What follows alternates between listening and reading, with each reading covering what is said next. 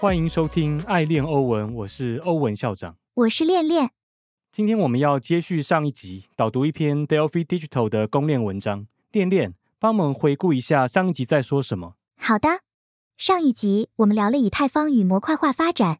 以太坊是目前公链当中用户、开发者、生态应用最多的一条链，而且大家都充满信仰，开发路线也非常完整。唯一缺点是开发速度稍微慢了一些。但是以太坊周围的模块化开发目前发展的不错，很多 Rollup 的主网都已经上线，并且吸引了许多用户与开发者去那里探索。而 zk Rollup 是很值得我们期待的，它有可能带领公链迈向另一个层次。模块化的另一个方向是数据可用性层，我们可以关注 Celestia 这个项目的发展，看看这样的数据储存方式会带来什么生态变革。上集聊了以太坊与模块化，这集我们会注重在单片链还有多链型的公链。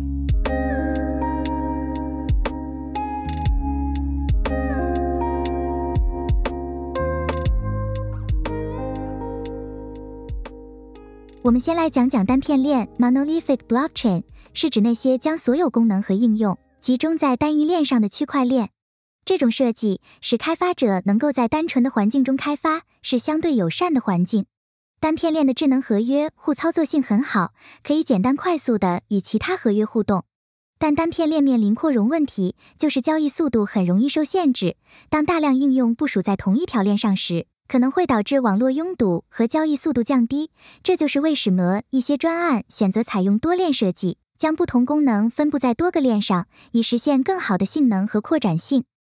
单片链是最原始的区块链设计，比特币和早期的以太坊都采用这样的设计。它们的缺点非常的明显，就是很难扩容。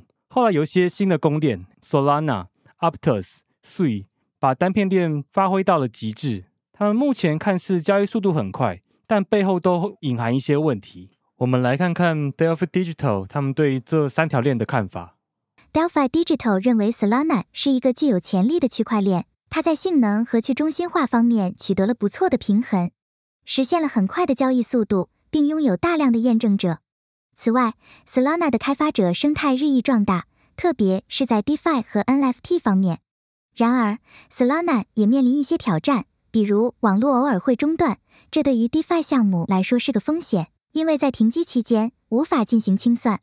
此外，像 Sway 和 Aptos 这样的快速单片链出现，可能会动摇 Solana 的地位。Sway 和 Aptos 它们与 Solana 的技术方法截然不同，它们的核心设计是透过动态分片、有向无环图等方式来优化节点的资源分配，并且利用 Mu 语言的并行处理优势，加速智能合约的计算。不过，Delphi Digital 认为未来还是会以多链生态为主，单片链瓶颈还是比较大。单片链他们现在速度都还蛮快的，他们有很多很创新的科技设计，去让他们的扩容速度，就他们交易速度变得很快。但他们这样的设计最大的问题就是很难做修改，很难做跟动。他们不像模块化那样子，可以把很多例如传输交易、储存交易等等方式去把它分开来，分开做升级。那这种单片链。他们如果要跟动一部分，他们就要全盘一起做跟动，跟动的复杂度是相当高的。所以单片链设计完之后，就是最好的扩容方式，其实就是遵照摩尔定律，节点的硬体效能如果提高的话，这条链就会跟着变快。那在底层设计，他们很难做创新，那只能遵照摩尔定律。我们知道所谓的摩尔定律，就是硬体的效能每两年他们会做翻倍，那这就是单片链他们扩容的方式。Solana 在前阵子因为 FTX 的事件，所以造成市场很恐慌，就让它的估值大幅降低，就是它这个代币跌得非常非常的凶。但其实我个人认为有点被低估，是市场有点太恐慌了？那其实我有写一篇文章在讲这件事情，那之后我们再来说。另外再讲到 Aptos 和 Sui，其实他们其实是有一些创新的，不过其实有一些文章是讲说他们并不会比 Solana 还要快。那目前因为他们使用者还不够多，所以看不出来它的速度到底如何。那这个就我们需要再做更多的观察。不过整体来说，单片链他们现阶段是发展的还不错，就速度还蛮快的。不过长期来讲，就我们刚讲到的，他们要再扩容，只能遵照摩尔定律。那如果其他模块化或是多链型的公链发展的比他们还要好的话，那这些单片链在长期来讲就会被淘汰。那接下来我们再来聊聊 Polygon。Polygon 它是一个很特殊的一条公链，它拥有所有的扩容项目，例如什么？它有最基本的侧链，还有他们要做很多 roll up，有 zk roll up，有 op roll up，他们也要做多链型的公链，甚至他们还要在做模块化的数据可用性层，就是他们就是我全都要的代表，他们什么都要做，所以是一个非常特殊的存在。那我们来看看 Delphi Digital 他们对 Polygon 的看法。Delphi Digital 认为 Polygon 已经成功填补了市场需求，成为以太坊的首选侧链。Polygon 具有很快的速度和强大的生态系统，这使得它能够提供良好的 DeFi 体验。Polygon 核心团队也一直在投入大量资源来建立新的扩展解决方案，包括 zk Rollups、Hermes、Miden、Zero、DA Layer、Polygon Avail 等相当全面的扩容生态。然而，他们也指出了一些缺点。他们认为 Polygon 的治理决策有时不够透明，Polygon 验证者的组成也比较中心化。尽管如此，Delphi Digital 对 Polygon 的整体评价仍然相当高。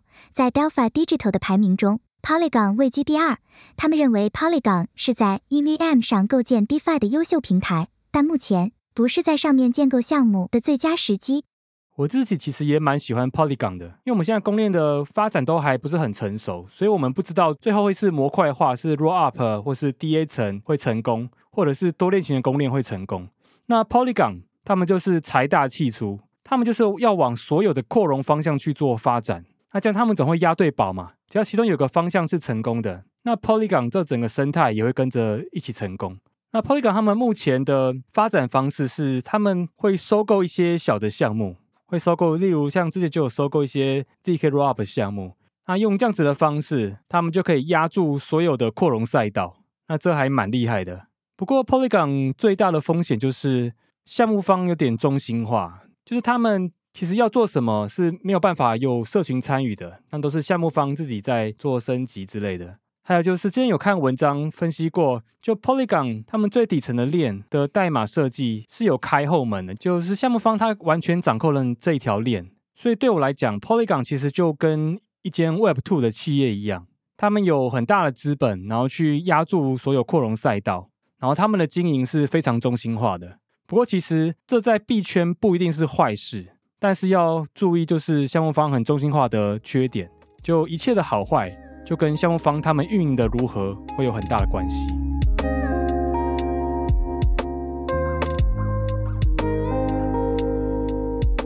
再来，我们来看最后一个公链类型——多链型公链，也就是将许多应用链用统一的跨链通讯组合起来。最具代表的就是 Polkadot、Avalanche 和 Cosmos。先来看 Delphi Digital 对 Polkadot 的看法。Polkadot 具有高度去中心化的特点，例如数量近千的验证者和多元化的开发者社区，所以它的安全性很高，并借由插槽拍卖筛选应用链的品质。但其在 DeFi 领域与 Cosmos 或 Rollups 相比，并无显著优势。最大的痛点就是网络效应很差，插槽拍卖限制生态数量，所以对于 DeFi 户操作性来说很不友善。接下来是 Avalanche。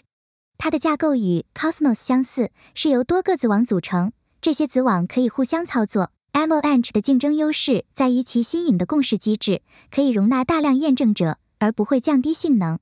然而，Avalanche 是一个相对较新的生态系统，其子网跨链功能、基础设施和开发者社区仍然不成熟。最后，我们来看 Cosmos。它是一个由 IBC 协议连接的区块链。IBC 协议是一个自由度很高的跨链通讯方式，而 Cosmos 的开发工具 Cosmos SDK 可以加速应用链开发，降低开发成本。目前，Cosmos 在技术上比较成熟，但其生态系统仍然较小。值得一提的是，与 Polkadot 和 Avalanche 相比，Cosmos 在开发者社区和法律监管方面去中心化程度更高。Delphi Digital 的结论是，他们决定将研究和开发重点放在 Cosmos 生态系统上。他们认为，随着越来越多的应用链和跨链架构出现，Cosmos 最有可能受益，并成为多链型公链的佼佼者。Cosmos 具有足够的速度和去中心化程度，可提供 DeFi 高杠杆和快速交易的用户体验。多链型的公链其实我还蛮喜欢的一个领域。因为他们在现阶段都还算是蛮成熟的，而且用这样子多链的方式，他们的交易速度还蛮快的。那比起以太坊的模块化，他们现在的成熟度就高很多。那这三个最主流的多链型公链，就我认为 Polkadot 它的格局是比较小的，因为因为它用插槽拍卖的方式去限制一些项目进来，那这样就如 Def Digital 所说的，他们就会没有网络效应。因为我们知道一个生态要起来，就是他们的互操作性要好一点。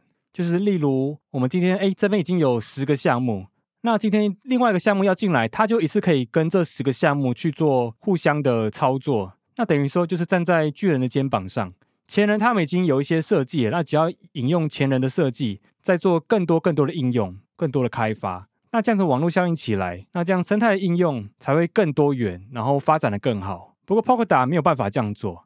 那 Polkadot 它感觉上就是会让一些比较有资本的一些项目在里面做开发，那等于说有点像是高级会员俱乐部。那这样子发展是好是坏，我不太确定。不过我个人是不太喜欢 Polkadot。再来讲下一个 Avalanche，Avalanche 其实是我最爱的一条链。